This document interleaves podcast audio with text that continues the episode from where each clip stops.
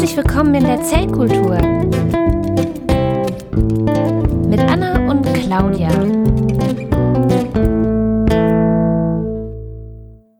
Ja, also auf Kommando beide gleichzeitig husten war. Ja, eins, zwei, drei. So, Ja. wir lagen vor Madagaskar. Und hatten Corona an Bord. Mm, Ja, die lagen ja woanders, ne, in diesem, mit diesem Kreuzfahrtschiff. In den Kesseln, da faulte das Klopapier.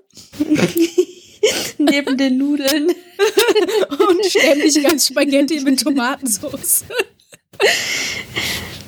Ja, Ach willkommen ja. in der Zellkultur. Ja, das ist alles Galgenhumor, reiner Galgenhumor, weil wir alle sterben werden. Ja, irgendwann, Ja, habe ich gehört. ich hoffe doch. Ich habe ja gesagt, ich sterbe einfach nicht. Soll mir mal jemand das Gegenteil beweisen? Denn sollte ich sterben, ist es mir egal. Ne? Mm, So, dass ich meine Wette verloren habe oder so. Ja, cool. Was hättest du denn als Wetteinsatz dann gemacht? Weiß ich nicht, würdest du eine Million Euro nehmen? Hm. Die kriege ich dann Schöner vorher. sterben. Ja. Hm. Und muss sie dann zurückgeben, wenn ich gestorben bin. Ja, Ich finde das Quasi als Erbe. Konzept. Ja. Es, es sollte das ganze Leben so funktionieren, ne? Ja. Man kriegt am Anfang zur Geburt eine Million Euro und die muss man dann zum Tod wieder zurückgeben. Und zwar an den nächsten, der geboren wird. Gott, nee, das ist, ich weiß nicht, sollen uns Ökonomen drüber aufklären? Ist mir auch egal. Hm. Ja, aber Corona. Was haben wir denn alles Ja. noch nicht gewusst? Ach so, Das setzt dem Ganzen echt die Krone auf, würde ich mal so sagen. Das ist ein Ja. Namenswitz. ja, deswegen darf man kein Bier mehr trinken. Mm. Schön war ja, dass Wegen neulich- Kronkorken oder wie? Nee, es gibt doch ein Bier, das Corona heißt. Ich weiß. Ich glaube, auch nach mehreren Corona fühlst du dich auch schlecht. Das kann sein. Das letzte Corona war immer schlecht. Mhm. Aber die anderen zehn davor waren alle gut. ja, genau, genau. Ähm, äh, es ist ja gestern, glaube ich, auf Twitter ist das ähm, Hashtag Coronavirus getrendet. Ja, ich glaube, es gab auch kurz zu äh, Trump den Hashtag Moron-Virus. Ne, ich ich habe dann Coronis-Virus draus gemacht. Das fand ich auch viel lustiger. Ja. Nee, bei Trump war ja, der ließ sich ja dann, ähm, äh, ist ja zum CDC gefahren, hat sich ein bisschen was dazu erzählen lassen und hat dann gesagt, erst äh, davor irgendwie, ich wusste nicht, dass Leute an der Grippe sterben. Und dann äh, hinterher hat er gesagt, sie waren beeindruckt von dem, was ich schon alles wusste. Ja, Und da dachte ich auch so, ja, genau. der ist ja germophob. Ne? Dementsprechend wird er wahrscheinlich gewusst haben, wie man sich die Hände wäscht. Okay. Also, also tatsächlich, Trump ist ein großer germophobe Mensch. Ich überlege gerade das ganze Desinfektionsmittel. Also ich ähm, verwende das ja auf Arbeit auch eh schon viel. Äh, und bei uns auf Arbeit sind auch etliche Flaschen Desinfektionsmittel aus dem Lager verschwunden. Mhm. Äh, dann kam eine Mail rum, wo dann äh, drin stand, wenn das nochmal passiert und jemand damit erwischt wird, dann ist das ein Kündigungsgrund. Ja, ist aber eigentlich auch richtig so, ne? Also, Ja, aber ich meine, ich finde das, also ich mag die sie nicht besonders. Erstens, ähm, das trocknet deine Haut total aus und es macht halt eben natür deine natürliche Schutzflora von den Händen auch kaputt. ja. Ja, also ich, musste ja früher auch sehr, sehr viel Hände desinfizieren und so weiter. Und ähm, ich finde es, also mir, mir graut es jedes Mal, wenn ich sehe, wie die Leute sich dann so klammheimlich so ein bisschen äh, äh, äh, Handhygienegel in, in die Handflächen tropfen und, und äh, verteilen. Ähm, das bringt nichts. Ihr müsst das richtig anwenden. Ihr müsst es auf der ganzen Haut verteilen. Sobald ihr wieder einen Teil eurer Hand anfasst, der nicht die Handinnenfläche war, ist es ja schon wieder kontaminiert. Ja, die, die Kassiererin mhm. beim Aldi neulich hat sich da auch Sterilium dann so ein bisschen auf die Hände und dann direkt wieder ihre Kasse angefasst. Nein, es mhm. muss 20 Sekunden einwirken. Ansonsten bringt das gar nichts. Äh, also es ist ungefähr so wie Parfüm in das Ohr tupfen. ja, also die so gar nicht halt. Hm. Also so gar nicht. Also ich meine, bei Parfum hast du es halt so ein bisschen was bringt große Wirkung, aber hier hast du halt so ein bisschen was bringt gar keine Wirkung oder hm. nur temporär. Ja, also, also es macht mich halt echt traurig, dass die Leute halt glauben, nur weil da irgendwie Sterilium draufsteht, dass das irgendwie helfen würde. Die haben ja auch äh, nur die antibakterielle Seife weggekauft. Und dann mhm. denke ich mir so, naja, aber das ist ein Virus. Das ist kein ja. Bakterium. So. Also das ist okay. nicht, dass antibakterielle Seife nicht genauso hilft, ja, weil es Seife ja, ist. ja. Ähm, bevor, wir, bevor wir weiter ranten, ähm, würde ich einmal Doch, ich habe irgendwie das ähm, noch, äh, ich habe irgendwie mittlerweile das Bedürfnis, unter jeden, unter jeden, jede Bemerkung des Klopapiers alle zu schreiben, ähm, Leute, die in Indien kriegen seit Jahrhunderten ohne Klopapier zu leben. Das Konzept nennt sich halt reine Hand, unreine Hand. Wir hatten halt irgendwie auch letztens schon das Gespräch, dass man sich sozusagen einen reinen und einen unreinen Ellenbogen jetzt zulegen kann. Einen zum Türen aufmachen, einen zum reinniesen. Ja, das, das ist tatsächlich sinnvoll, wobei ich nehme immer die, das Handgelenk quasi, um, hm. die, ähm, um die Türen aufzumachen. Okay. Aber das liegt daran, dass bei uns die, die Türen, die in die Innenseite aufgehen, dass es in den Räumen da wärmer ist. Und hm. äh, wenn man dann von außen die Tür schließen will, dass die, äh, das Innen Unterdruck ist oder so. Hm. Oder keine Ahnung. Hm. Also irgendwas, auf jeden Fall kriege ich die Tür nicht richtig zu, wenn ich den Ellenbogen nehme. Und ähm, es ist aber auch nicht erwünscht, dass die Türen offen bleiben, wie zum Beispiel ja. zum Klo. Und ähm, Warum nur nicht? ja. Also ja. am Ende, am Ende von dieser ganzen Pandemie wird rauskommen, dass Zugtoiletten die Verteiler allen, äh, allen äh, Übels sind. Die Superspreader. Die, nur die Zugtoiletten. Die waren in Heinsberg Natürlich. auf der Party. Ja, ja. Das ist auch ein super Kostüm. Also zu Halloween würde ich das anziehen. Das, das ist so eine Sache, vor, der, vor, ja, es ist so eine Sache, vor der die Leute Angst haben, Zugtoiletten. Du musst mal gucken, du übersteuerst immer mal wieder ein bisschen. Mhm. Aber Hab ja. schon gesehen. Also äh, genau, ich, ich würde, bevor wir, bevor wir weiter ranten, und ich wollte so ein bisschen, bisschen ranten in einer äh, strukturierten Art und Weise, aber mhm. ähm, äh, ich würde einmal noch über unsere Bio-Frage sprechen. Die Bio-Frage. Denn äh, wusstet ihr, dass es eigentlich gar nicht Quarantäne heißen sollte, sondern Trin Trentine? Äh, ja, das klingt aber mehr nach so, also nach irgendwie diesem Zugfahrwagen, den man per Hebel selber betätigt. Ist das nicht so? Äh, Die heißt nicht Drehsine. Ach so, ja, gut. Ich, ich aber es klingt so ähnlich. Ich finde, es klingt ein bisschen wie so ein Gallier. Ja, also es liegt so vielleicht auch, äh, so eine Trentine läge auch vielleicht viel mehr im Trend. Ach, die heißt gute Mine, stimmt. Gute Mine heißt. Hm. Ja. Aber ähm, ja, so. Also. Lass uns mal über biochemische Aspekte ja. von, von Corona re reden. Genau. Weil über die anderen kriegen wir ja eh schon alles gesagt. Also ich, ich, ich würde mal anfangen mit, äh, was sind Viren eigentlich? Mhm. Wir, wir, haben schon mal in unserer Folge, was ist eigentlich Leben, schon mal über Viren gesprochen, aber ähm, ich habe ja eben schon gesagt, Viren sind keine Bakterien. Und was Viren eigentlich sind, ist ein bisschen Erbgut in einer kleinen Kapsel. Und dann manchmal haben die auch eine Hülle drum. Und das ist eigentlich mhm. schon alles. Das heißt, die sind gar nicht lebendig. Ja, Und das Erbgut kann äh, tatsächlich verschiedenste Formen annehmen. Ne? Du hast ja entweder DNA oder RNA und dann kann es mhm. auch auftreten als einzelsträngig oder doppelsträngig. Genau, und sie kann auch positiv oder negativ sein. Also wenn sie einzelsträngig ist. Das mhm. bedeutet, mhm. dass halt ähm, manchmal der kodierende Strang ist und manchmal der nicht kodierende Strang drin ist. Und wenn mhm. der nicht kodierende Strang drin ist, dann muss äh, die DNA erstmal neu äh, oder die, die RNA erstmal neu abgeschrieben werden, damit sie dann, äh, damit dann der kodierende Bereich wieder da ist. Also das mhm. ist schon, ist schon sehr, äh, sehr interessant. Also quasi, sie haben quasi nur so eine Abpausung vom Bauplan da drin und dann muss man das mhm. nochmal spiegeln. Ähm, und dazu hijacken sie unsere Zellen. Also ja. andere Zellen.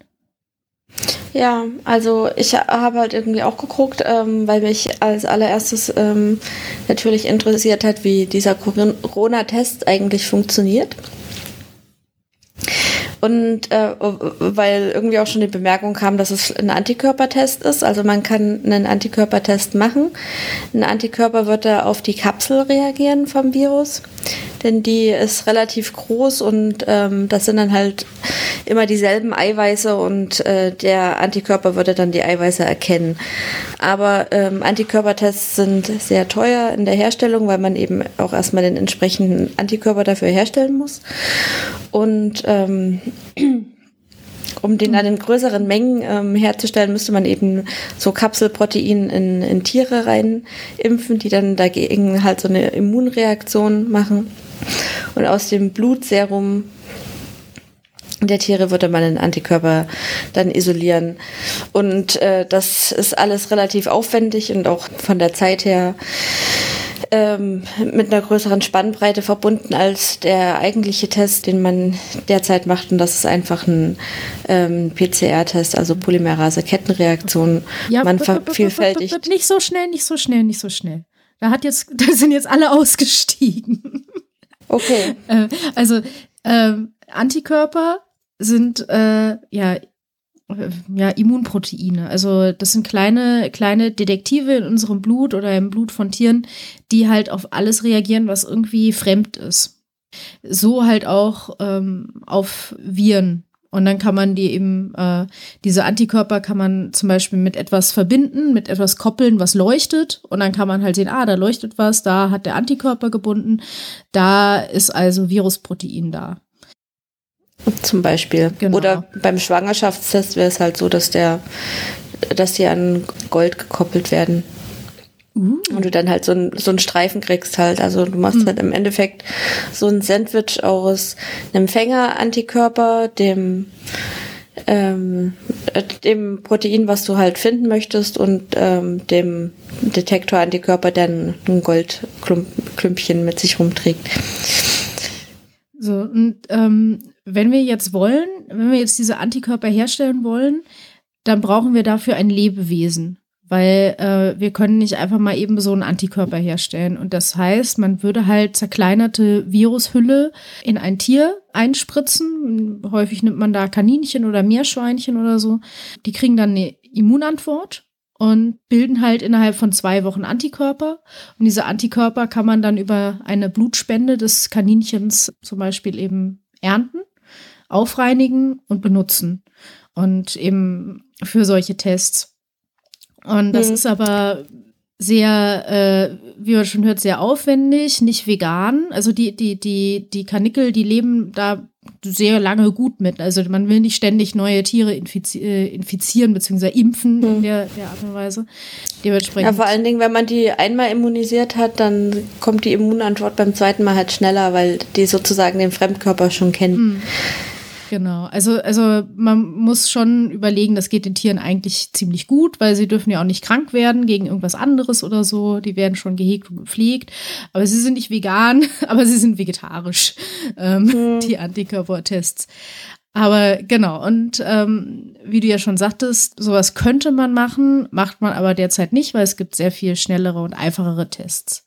Also man braucht nicht immer unbedingt ein Tier. Also das gibt halt auch die Möglichkeit dann irgendwann, wenn man so monoklonale Antikörper herstellen möchte oder rekombinant. Das ist dann aber schon fancy Stuff, der ein bisschen Entwicklungszeit benötigt und der kommt man frühestens nach einem halben Jahr hin oder so. Also so schnell geht das nicht alles. Genau, es gibt keine Farmen von Kanickeln, die Schwangerschaftstests herstellen.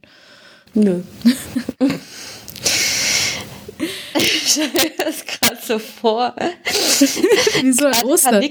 Ja. ja, nee, aber gerade Karnickel für Schwangerschaftstests. Also ich meine, das ist so nach dem Motto, wir nehmen das fruchtbarste Tier überhaupt. Ja, die, die, die, die klauen die dann gegen äh, ebenso wie, wie wir das Sterilium. Mhm. genau. An Ostern Hasen klauen. Ja, super. Ähm, genau, man, man ähm, hat eine einfachere, schnellere Methode entwickelt. Ähm, und das ist halt eben einfach den, das Erbgut äh, nachzuweisen, die ähm, DNA oder RNA in dem Fall. Und das kann man per Polymerase-Kettenreaktion machen. PCR, if you need to know who the daddy is. Ähm, ja, äh, also Viren haben Erbgut, das habe ich ja schon gesagt, und die äh, schmeißen dieses Erbgut, die, die schlüpfen quasi in unsere Zellen rein und lassen unsere Zellen gemeinerweise dieses Erbgut vermehren und wieder in neue kleine Virusbabys verpacken. Die Zelle platzt dann irgendwann auf aufgrund der vielen Viren ähm, und stirbt und lässt dann die, die kleinen Viren frei, beziehungsweise die, die Virenknospen auch gerne mal aus, aus der Zellmembran raus und nimm, nehmen sich so ein Stückchen Zellmembran mit. Mhm. Und äh, deswegen sind sie dann behüllt. Also das Coronavirus ist so ein behülltes Virus, das mopst sich ein Stückchen unserer Zellmembran. Was jetzt eben also die, die Zelle ist schon in der Lage, sich dann wieder neue Membran herzustellen. Ne? Man muss ja. nur dann genau. Fett essen. Genau. Genau, das, das sind so eine kleine Fettschicht, ähm, die sich das äh, Coronavirus rum umschmiert, um halt die nächste eine Fettschürze, Zelle, eine Fettschürze, die, um halt wieder andere Zellen befallen zu können. Und so vermehrt sich das Virus und die Anzahl der viralen DNA steigt eben an. Also, oder des viralen Erbguts.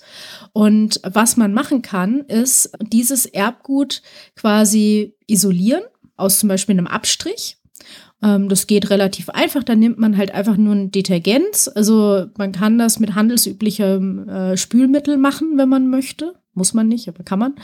Ähm, und kann man dann fällen mit ein bisschen Ethanol. Meistens macht man das. Ähm, und dann hat man äh, ja die DNA frei und dann kann man diese DNA nochmal künstlich vermehren. Und zwar bestimmte Abschnitte daraus, weil natürlich sind nicht alle Abschnitte in der DNA unterscheiden sich so viel von, von anderen. Ne, also Claudia und ich haben äh, beide irgendwo äh, sehr viel gleiche Gene. Also über 99 Prozent unserer Gene sind ja sowieso gleich, weil wir halt beides Menschen sind. Und auch bei den Viren muss man halt eine Stelle. Ja, und dann kommt noch dazu, dass wir beide Frauen sind. Also genau. Ja. Zwischen den Männern, zu den Männern besteht noch ein kleinerer Unterschied, aber weitestgehend. Aber die sind weit, weitestgehend genauso Menschen wie wir. Ja, weitestgehend.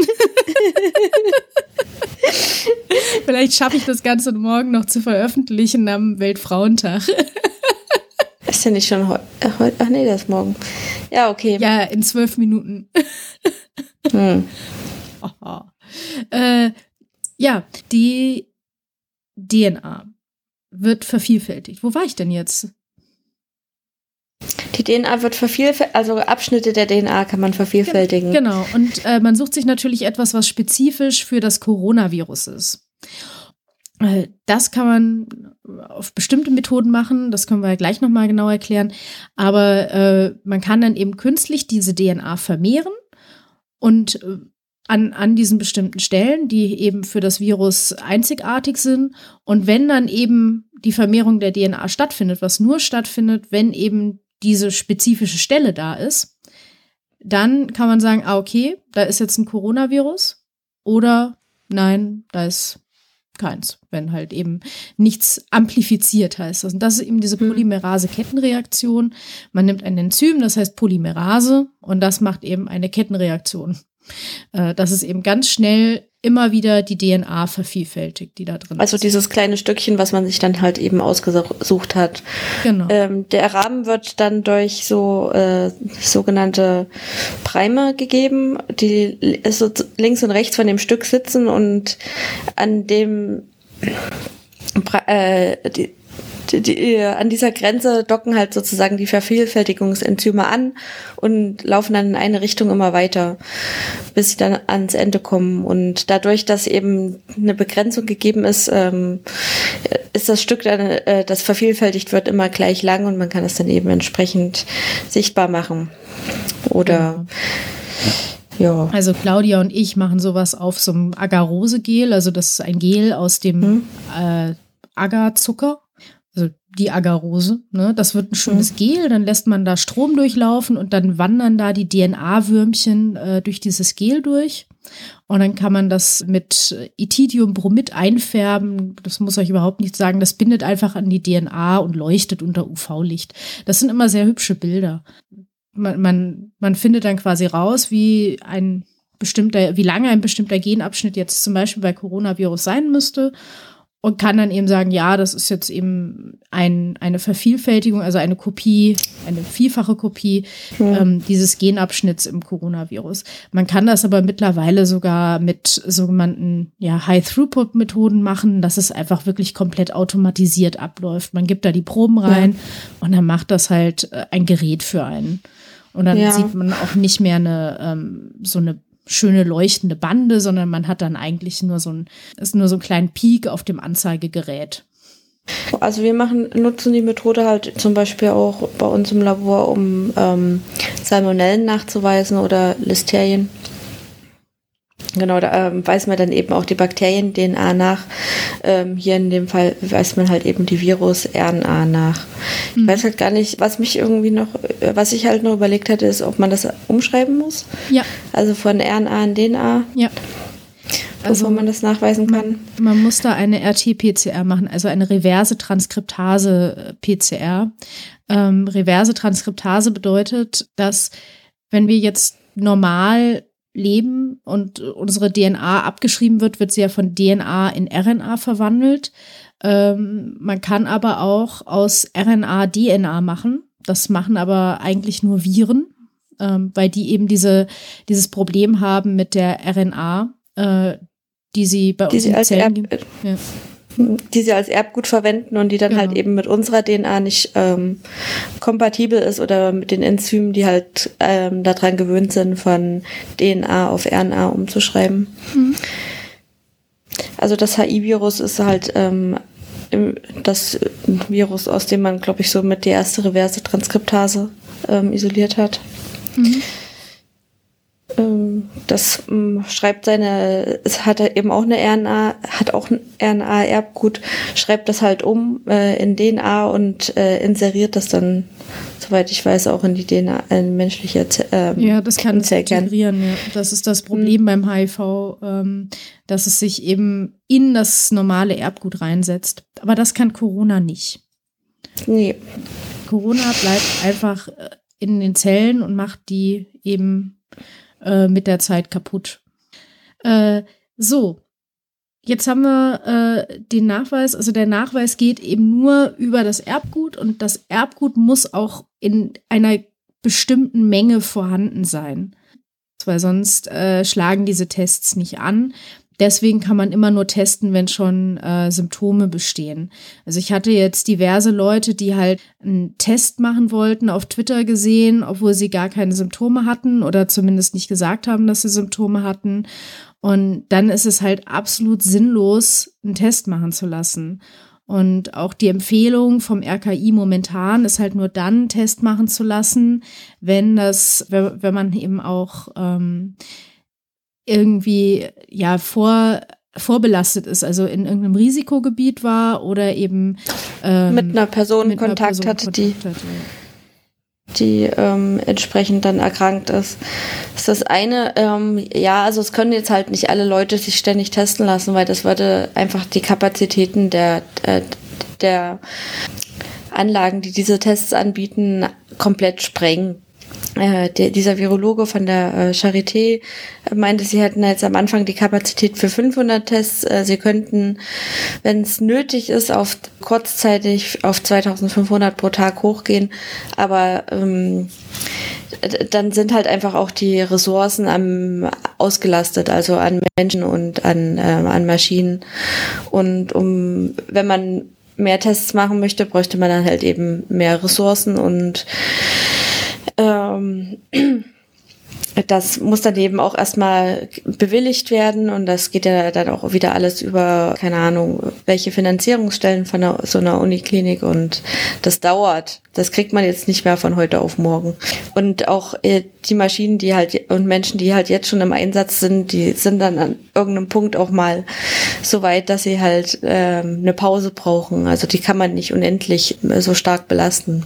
Ja, und es müssen ja auch noch Leute auf den Test draufschauen. Also es ist ja nicht nur so, dass man halt nur, dass, dass die Maschine dann grün oder rot anzeigt, sondern man muss eben auch noch mal schauen, okay, hat bei dieser, hat bei diesem Test auch alles funktioniert? Ja, äh, sind die Negativproben auch negativ und also die Negativkontrollen sind die Positivkontrollen auch positiv. Das ist immer sehr wichtig, weil es halt einfach mal sein kann, dass irgendwo irgendwas nicht richtig funktioniert hat. Das sind ja alles, das sind zwar jetzt keine lebenden Systeme mehr, aber das sind Enzyme, das sind äh, biologische Produkte, die einfach sehr viel anfälliger sind, dafür halt mal nicht zu klappen. Und ähm, ihr kennt es mhm. alle, ihr macht den Kuchen mit dem Rezept von Oma genau so, wie sie das gemacht hat und euch gezeigt hat und nach genau nach ihrem Rezept und es wird immer ein bisschen anders sein. Und manchmal verbrennt er halt und das ist dann euer False Negative oder so, ja, also die muss man ja vor allen Dingen finden. Und das, ja. ja. Also das ist halt dann auch so ein bisschen, ähm, also es kommt ja nicht nur von den Materialien, die man einsetzt, Enzyme und so weiter, sondern halt eben auch von der Ausgangsprobe. Also mhm. wir haben bei uns eben auch manchmal Proben dabei, wo halt einfach noch mit dem Ausgangsstoff irgendwas mitgeliefert wird, was halt die ganze Reaktion unterbindet. Also man kann jetzt nicht sagen, dass die Reaktion nicht geklappt hat, weil, weil nichts drin war, sondern es kann eben auch passieren, dass da noch ein Zusatzstoff drin ist, der äh, die Reaktion einfach hemmt. Das ist, wäre dann halt eben so ein, auch so ein False Negative, aber es gibt ja eben auch genau so noch False Positives, also Reaktionen, die anschlagen, obwohl da eigentlich überhaupt nichts da ist. Da kann ja genauso passieren.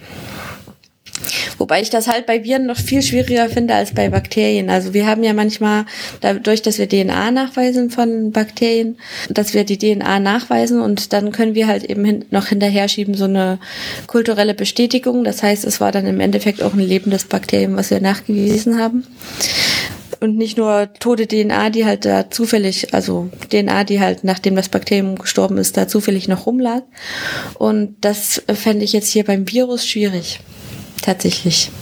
Da müsste man nämlich wirklich so einen Antikörpertest auf so eine Proteinhülle dann nachschieben.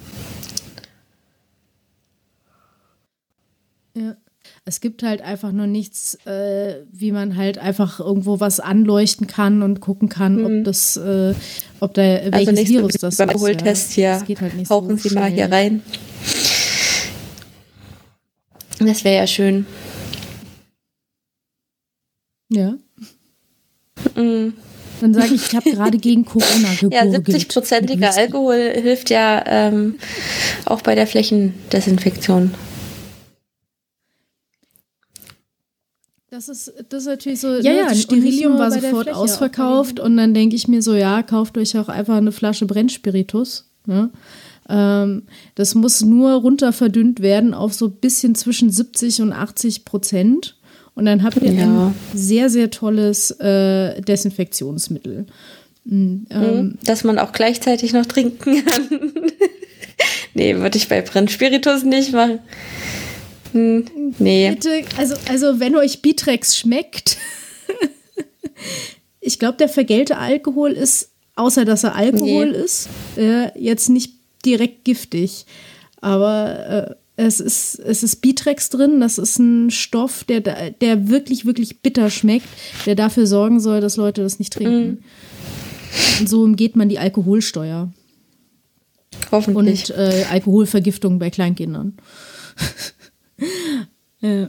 das heißt, es muss nicht einfach nur Sterilium oder ähm, äh, äh, Desinfektionsmittel obendrauf stehen, nur damit es wirkt, sondern äh, die physikalischen Gesetze gelten auch für Viren und ähm, die können sich dem nicht entziehen. Ja, wir haben es ja vorhin erzählt, man isoliert quasi die ähm, Virus-DNA oder genau. RNA, indem man die mit Alkohol fällt. Also ähm, und ähm, das funktioniert halt eben auch bei der Desinfektion so. Also dadurch ähm, geht die mehr oder weniger, werden die Strukturen, die sonst vorhanden sind, werden aufgelöst und ähm, die ist dann einfach nicht mehr funktionstüchtig. Ja, genau, also die, die äh, Proteine da drin, die äh, koagulieren, die können einfach im Ethanol ihre, ähm, ihre Struktur nicht mehr aufrechterhalten. Und äh, was eben auch passiert, ist, dass ähm, die, die Hülle, die, die ähm, Coronaviren haben ja eine Hülle, ähm, dass die ja mit äh, mit dem Ethanol, das ist ja ein Lösungsmittel, dass dadurch diese, diese Fettschicht eben aufgebrochen wird. Das, das machst du eigentlich eher mit Detergenz. Aber ich dachte, das Ethanol ist auch polar und kann sich dementsprechend an die, die Phosphorseite andingsen. Ich habe mir das äh, extra nochmal angeguckt, dass es das auch kann. Ja, also, also, die Hülle geht kaputt auch. Aber mhm. du hast natürlich recht, Detergenzien funktionieren genauso gut. Hm. Also, also alles, was Seife, Spülmittel ja. und so weiter ist. Genau, einfach ordentlich Hände mit Seife waschen und der Vorteil daran ist, ist, dass man die Viren eben auch gleichzeitig abwäscht. Hm. Also man, äh, ne, wir wissen ja, wie das funktioniert. Hände ein bisschen nass machen, Seife benutzen, einseifen und zwar die Handflächen, die Handrücken zwischen den Fingern, Finger schön verschränken miteinander, die Daumen abwischen, die Handkanten abwischen und ich wasche auch immer noch meine Handgelenke, weil ich damit Türen öffne. ähm, mm. Und dann abspülen. Und dann sollten die Viren zum Großteil eben äh, tot sein oder zumindest keine Hüllen mehr haben und dementsprechend sehr, sehr labil oder im Abfluss. Und äh, da tun sie niemandem mehr weh. Was äh, ihr dann machen solltet, wenn ihr euch jetzt nochmal, wenn ihr sagt, okay, ich bin jetzt aber bei jemandem, der ist irgendwie immunsupprimiert oder so, dann Hände trocknen, dann Sterilium drauf, ne, damit halt wirklich das letzte Virus eben auch nochmal, oder Desinfektionsmittel, dass das letzte Virus auch nochmal stirbt. Und dann könnt ihr dann fröhlich wieder Leute angrapschen. Begrüßen. Ja. ja, wir schenken ihnen kein, äh, wir, wir, wir, wir geben ihnen nicht die Hand, sondern wir schenken ihnen ein Lächeln. Ja, sehr ja. schön. Ja, mhm. also da äh, dementsprechend Seife funktioniert auch gut und ich habe eben auch, ich habe das Problem, dass meine Hände halt auf äh, Desinfektionsmittel halt auch sehr schlecht reagieren, halt mit dem ganzen Alkohol da drin. Das ist, das trocknet die Haut halt unglaublich aus, weil es ja eben, wie gesagt, Wasser entziehen kann, also durch die Polarität. Ne, Polar, es hat halt einen sehr elektronegativen Teil, eine OH-Gruppe. Und wer in, äh, in, Chemie aufgebaut hat, weiß, was das ist. Das bedeutet einfach, dass es Wasser gerne mag. In, zum, zum einen. Aber in hm. diesem Fall. Ja, und das, äh, also dementsprechend, was ich ja auch lustig finde, ist, dass viele Leute das Virugard gekauft haben. Das ist ein, eine spezielle Form von Sterilium, speziell also es gibt eben das begrenzt Viruzid und das Viruzid. Und das begrenzt Viruzid bedeutet, dass nur behüllte Viren davon betroffen sind. Mhm. Unsere Coronaviren zum Beispiel. Das Viruzid bedeutet, dass auch unbehüllte Viren davon äh, umgebracht werden. Und das ist zum Beispiel das Norovirus. Das hat keine Hülle. Und äh, Viruzid bedeutet aber, dass das 99 Prozent Alkohol sind. Dementsprechend wirkt es halt nicht mehr so gut auf der Fläche quasi, also ohne, ohne Haut, äh, gegen zum Beispiel äh, Bakterien oder Pilze. Mhm. Also dieses äh, Virugard sollte man wirklich nur einsetzen, wenn jemand Norovirus oder so hat. Ja, weil ihr wollt halt nicht, dass eben dann Bakterien und Pilze trotzdem weitergetragen werden. Ne? Ja. Und ähm, auch ist es so, dass dieses Viru äh, Viruzid im 99 Prozent Alkohol auf der Haut hat man dann aber nicht mehr 99 Prozent Alkohol, sondern vielleicht so 95 oder so. Das heißt, es ist auch nicht äh, wirklich 100 Prozent Alkohol, was da wirkt, sondern äh, man geht einfach davon aus, dass es noch ein bisschen runter verdünnt wird. Also äh, dann, das bedeutet wiederum, dass sich das nicht eben eignet, um eine Fläche zu desinfizieren, was eben auch wieder kompliziert ist. Hm. Ne? Also Flächendesinfektion funktioniert 70 Prozent Ethanol wunderbar. Wie gesagt, Kostenpunkt zwei Euro pro Liter bei, bei äh, Drogerien eurer Wahl. Da eben ist es auch wichtig zu sagen, dass eben die, die unbehüllten Viren eben auch von 70 Prozent Alkohol sterben, nur halt nicht so schnell und mhm. vielleicht nicht so gut, aber eben gut genug.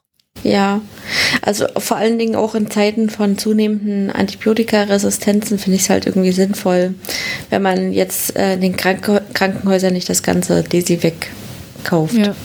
ja. Also das ist halt einfach so dieses, die, ja, oder Cloud halt. Das ist, ähm, am Ende nützt es keinem was, denn das fällt wieder auf, auf die Leute zurück, ähm, auf alle zurück eigentlich im Endeffekt. Mhm. Ähm, denn multiresistente Keime sind ähm, für alle ein Problem. Mhm.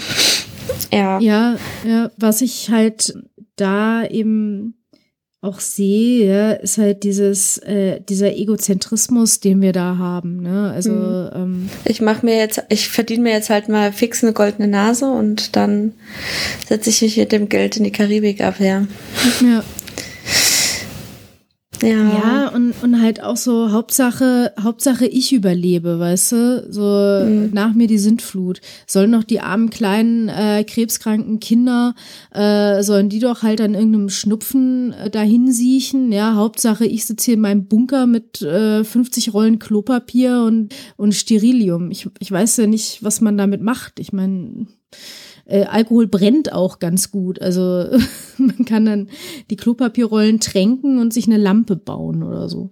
Aber ja, es ist total absurd. Ja, man ähm, und dabei, also äh, äh, kommen wir wieder zurück, ja, zu, zu, zu was, was ja, was ja eigentlich so bescheuert ist, ist halt, man kann sich ja sehr einfach vor dem Virus schützen indem man einfach nicht Kontakt mit Personen aufnimmt, die ähm, krank sind. Ja, genau. Und halt vielleicht doch auch, dass wir uns halt auch mal besinnen, man muss, es muss nicht immer, also wir werden nicht von einem einzelnen Viruspartikel krank. So, da brauchen wir schon eine Menge von.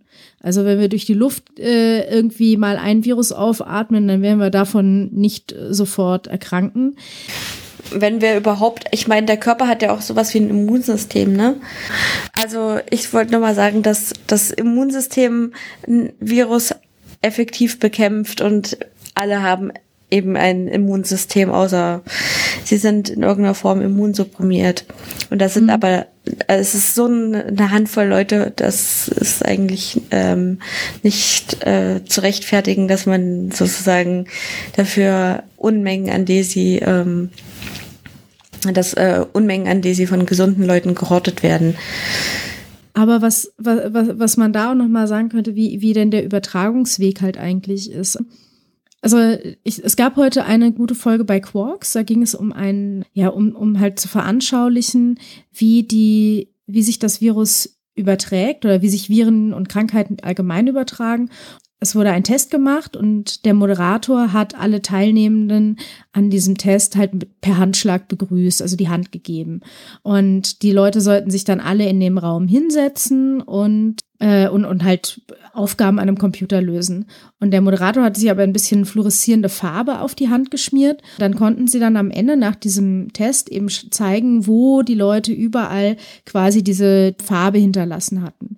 Und hm. der Moderator hat halt gesagt, es ist halt quasi, als hätte ich mir jetzt gerade in die Hand genießt und mir die Hand nicht gewaschen. Man konnte dann sehen, dass zum Beispiel eine Person hatte das halt alles über das Telefonkabel an ihrem, äh, an ihrem Rechner oder an, an, ihrer, an ihrem Schreibtisch halt verteilt und andere Leute haben sich eben, also das wäre dann halt eben eine Falle für den nächsten, der da sitzt, ja, der, der einfach an diesem Kabel rumspielt. Und manche Leute haben sich an den Mund gefasst, haben äh, den Finger irgendwie in den Mund gesteckt, an die Nase oder ans Auge. Und das sind sogenannte, also im Englischen heißt es Soft Entry Points, also weiche äh, Eintrittsmöglichkeiten. Und zum Beispiel, also unsere Haut ist ein sehr, sehr guter Schutz gegen Infektionen. Ja, also wir haben ja selten irgendwie auf unserer intakten Haut irgendwelche Probleme.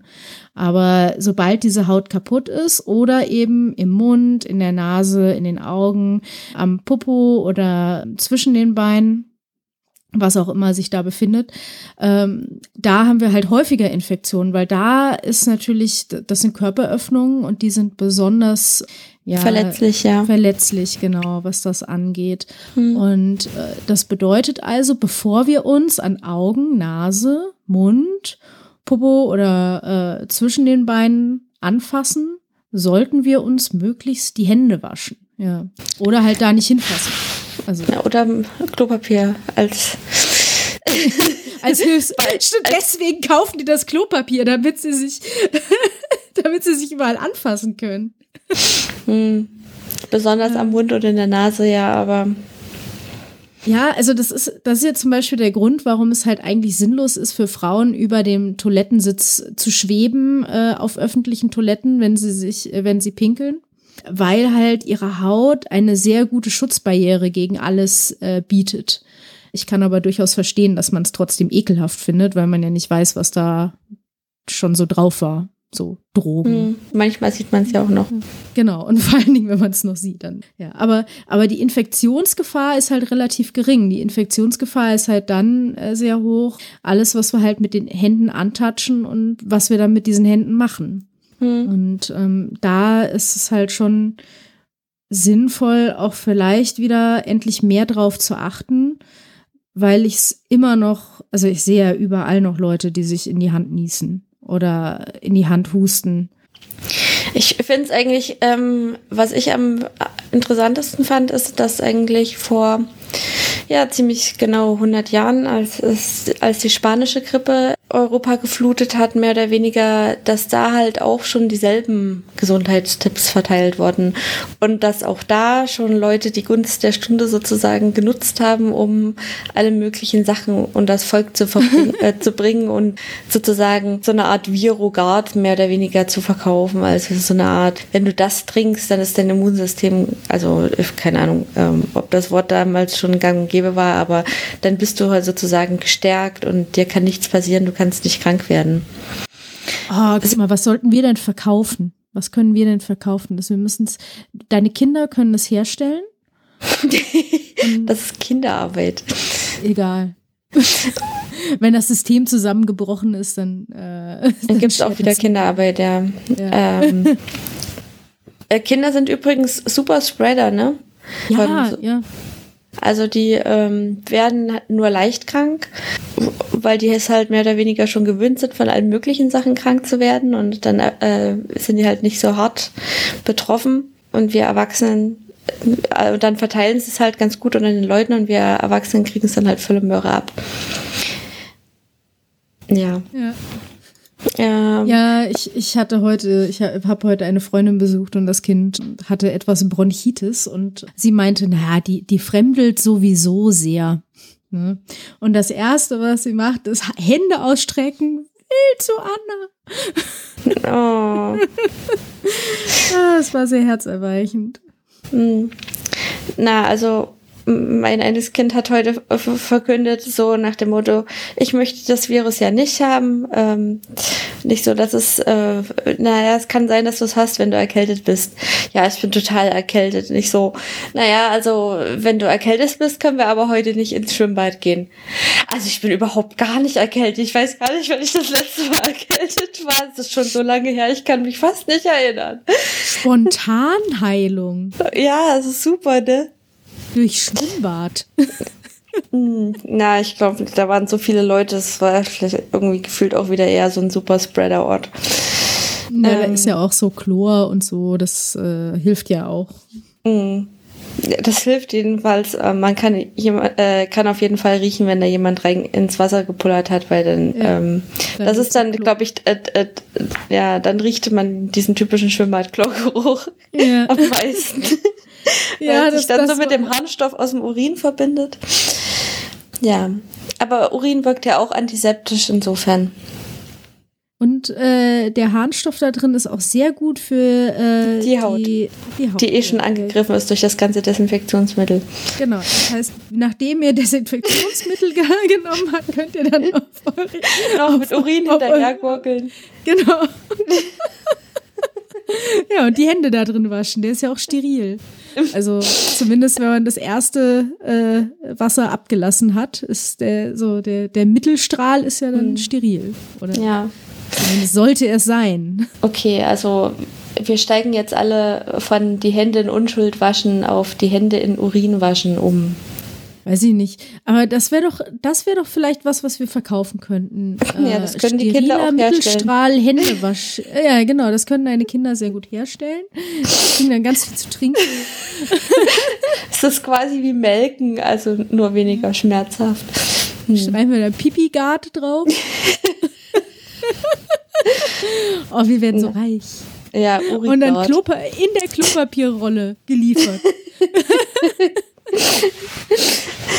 ja, ich weiß, wir können so einen ganzen Kit verkaufen, ja, und dann mit Klopapier noch dabei. Ja. Ja. So. Das wird äh, großartig. Ich hätte eigentlich ähm, fast ganz gerne noch über, wie findet man raus, von wo das nach wo das Virus sich übertragen hat. Ich fand es äh, eigentlich spannend, dass dieser größere Ausbruch in Italien über 3000 Leuten sich zurückführen lässt, nachdem man jetzt mehr oder weniger sozusagen den Patient Zero isoliert hat auf den die Handvoll Leute, die am Anfang ähm, des äh, vom Februar in äh, in München dieser Autozulieferer, dass äh, dass man da festgestellt hat, dass das Virus da irgendwie unbemerkt dann doch entkommen sein muss, sich nach Italien ausgebreitet hat und dann dort alle Leute krank gemacht hat. Das, äh, das kann man nämlich rausfinden, weil das Virus, während es Leute ansteckt und sich in denen vermehrt, ähm, sich nämlich noch verändert. Das heißt, ähm, die ähm, RNA mutiert, äh, wird teilweise eben falsch abgelesen und ähm, dann gibt es halt an einigen Stellen eine andere Base als sozusagen vom Send äh, äh, einen Unterschied vom Sender zum Empfänger und der Empfänger gibt dann halt das veränderte äh, Virus so weiter. Das verändert sich. So kann man dann eben nachvollziehen, wie die Infektionswege sind am, ganz am Anfang, wenn halt noch äh, äh, relativ wenig Leute betroffen sind. Dann später wird es dann halt schwierig, wenn es, man sagt dann multiple Entries, als das, wenn äh, das Virus von verschiedenen Personen sozusagen in ein Land eingeschleppt wurde. Ja, man kann dann quasi so einen Familienstammbaum vom Coronavirus äh, malen Ne, so, da ist Opa Manfred und äh, Tante Hildegard, Corona. genau, äh, und ähm, dass vor allen Dingen halt Leute, die halt nicht heftig betroffen sind, die halt, was weiß ich, nur ein leichtes Kribbeln in der Nase haben, aber tatsächlich dann doch auch krank sind und andere Leute ähm, anstecken, ähm, so verbreitet sich das dann halt relativ schleichend und am Ende ähm, sind dann doch größere Mengen an Menschen betroffen. Es scheint aber nicht so zu sein, dass das Virus äh, aus Bayern in ganz Europa ähm, gewütet hat, sondern dass nee. es mehrere Leute gab. Weil da sind sich die Virologen haben sich ja da auf Twitter wohl gezofft. Ja. Aber das ist auf, auch, auf jeden Fall auch sehr interessant, wie viel da jetzt gerade eben auch passiert und wie viel man über das Virus lernt. Und was ich sehr hoffnungsvoll fand, war ein ähm, Podcast mit dem äh, Herrn Drosten, Dr. Professor Drosten, Ja, genau. ähm, der meinte, dass wenn jetzt eben äh, also SARS-CoV-2 bei uns äh, grassiert, halt wie so eine normale Erkältung eben auch grassiert, das bedeutet, dass wir dann gegen alle anderen äh, SARS-Viren eben auch immun sind. Also Weil die sich so dann doch relativ ähnlich sind. ja anscheinend. Also, Also das äh, heißt dann auch gegen dieses ähm, MARS, also dieses Genau. Middle East Respiratory Syndrome. ja, also wäre auf jeden Fall cool, ne? Ja. Also was ich tatsächlich auch gelernt habe, ist, ähm, dass es diese am Anfang ja ähm, das Covid-19 nach, äh, nach Wuhan benennen wollten, tatsächlich, wo es eben als erstes aufgetreten wurde und isoliert wurde. Aber dass das mittlerweile nicht mehr üblich ist, weil man halt damit ganze Regionen mehr oder weniger verunglimpft. Wie die spanische Grippe. Äh, das nach einer Region nach einer Region, sondern wo es als erstes ähm, aufgetreten ist. Das Aber versucht man sich abzugewöhnen und deswegen hat man jetzt, glaube ich, 2000, also das 19 kommt, soweit ich das jetzt verstanden habe, von 2019, wo man es das erste Mal sozusagen, wo der erste Patient mehr oder weniger betroffen wurde. Und man ist auch mittlerweile, glaube ich, von diesem Schuppentier weg, wo ähm, als Überträger ich ganz froh bin, weil die eh schon selten sind und weil die Leute äh, bei diesem SARS-Virus damals diese Schleichkatze hinterher, die das äh, wohl als erstes auf den Menschen übertragen hat, so ähm, zu Hunderten weggeknüppelt haben, also ähm, richtig gehend abgeschlachtet haben und irgendwie bei Fledermäusen mittlerweile ist wohl. Was natürlich auch nicht besser ist, aber ich glaube, Fledermäuse können leichter abhauen, Ja. wenn da eine Horde Menschen da steht und die umbringen möchte. Ja. Ja. Wollen wir noch ganz kurz auf die Fragen eingehen, die wir bekommen haben? Es gab ja, Ja. äh, es, ich hatte mal rumgefragt, ob jemand irgendwelche Fragen hat. Ähm, zum einen ging es darum, wie lange die Erkrankung dauert. Und da war mein äh, Stand, dass man dann zwei Wochen ansteckend ist. Also zwei Wochen ist die Inkubationszeit. Zwei Wochen ist man dann so circa krank und dann muss man noch mal zwei Wochen in Quarantäne bleiben. Hm. Also Ähm, es ist ein bisschen ähnlich wie bei, hm, ja, im Prinzip ist es halt ein bisschen ähnlich wie bei einer Grippe. Mhm. Da ist man, ist man ja auch meistens für mehrere Wochen richtig gehend ausgeschaltet. Also wenn es Ja. äh, so eine ist, die einen schwer betrifft. Nur, dass die, dass die Inkubationszeit nicht so lange ist. Hm. Mhm. Ja. Und dann, wie wahrscheinlich ist es, dass die RNA zuerst da war? Das hat zwar nichts mit, ähm, mit Corona an sich zu tun, aber Corona ist ja ein RNA-Virus.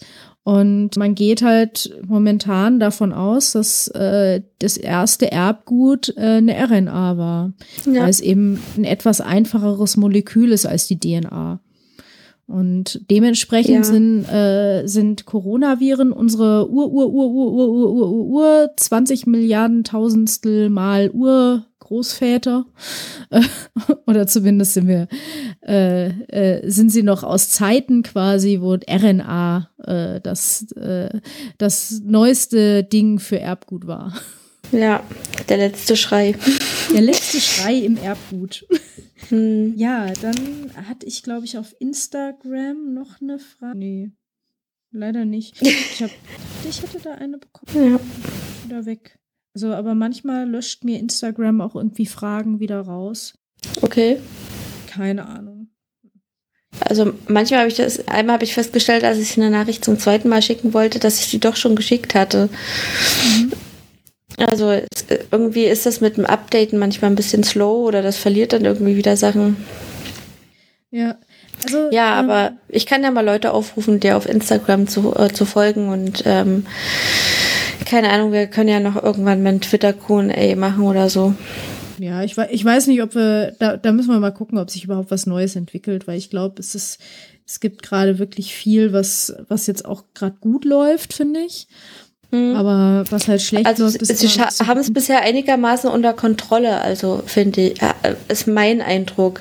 Also so, Mhm. dass es jetzt irgendwie nicht, also äh, das ist jetzt, ähm, zwar schon in der Ausbreitungsphase, aber es ist jetzt nicht irgendwie so, so ein Riesenschwapp, der in die Krankenhäuser gespült wird an Patienten, sondern es ist immer noch so eine kleinere Welle, mit die man noch einigermaßen handhaben kann.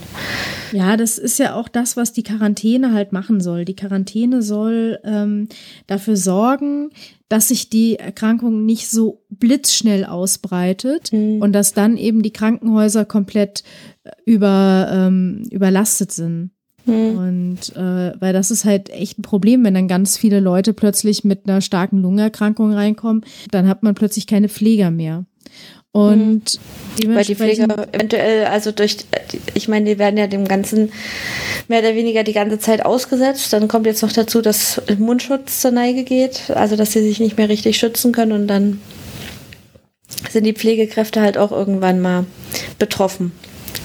Wobei, äh, da habe ich jetzt aber auch schon unterschiedliches gehört, dass eben, also Leute, die sich beschwert haben, Ärzte, die sich beschwert haben, dass sie keinen Mundschutz haben, dass denen relativ schnell dann von Großversorgern geholfen wurde.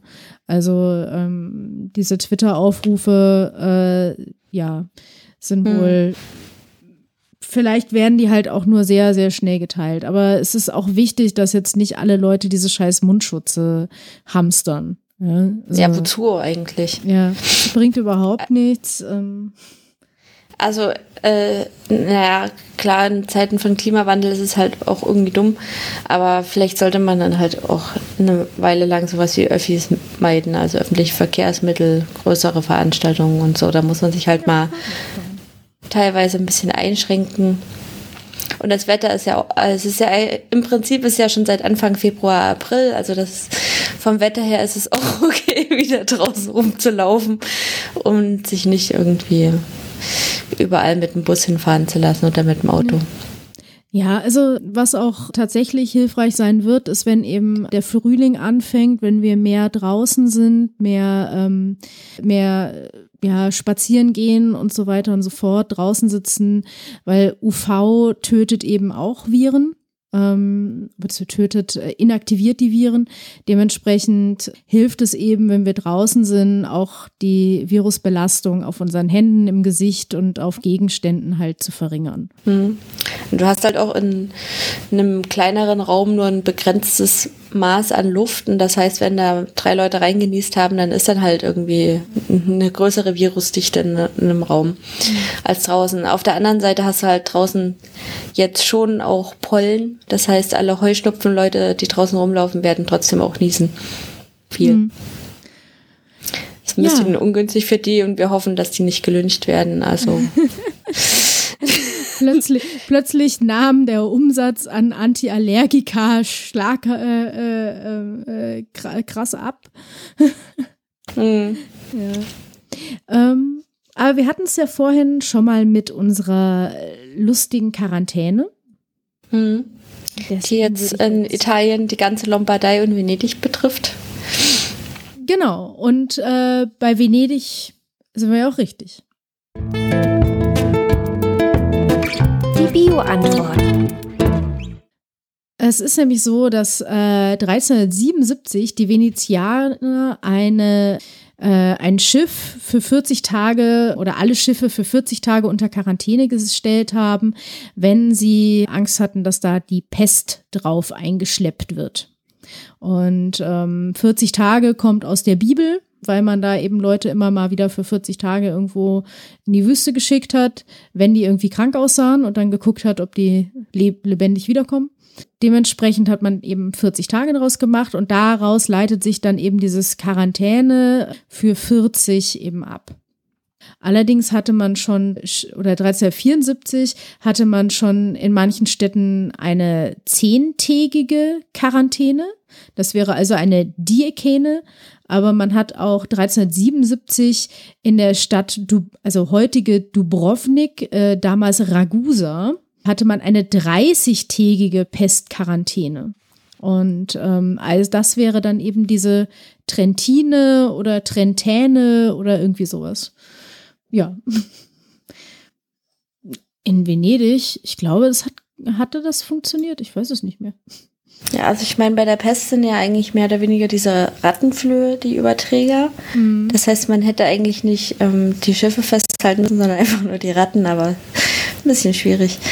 Ja, und vor allen Dingen die, die Flöhe, die gehen wohl nur von der Ratte runter, wenn sie tot ist. Also wenn die einmal mhm. ihren, ihren Wirt haben, dann bleiben sie, bleiben sie unten. Ja, mal gucken, wurde hier. Naja.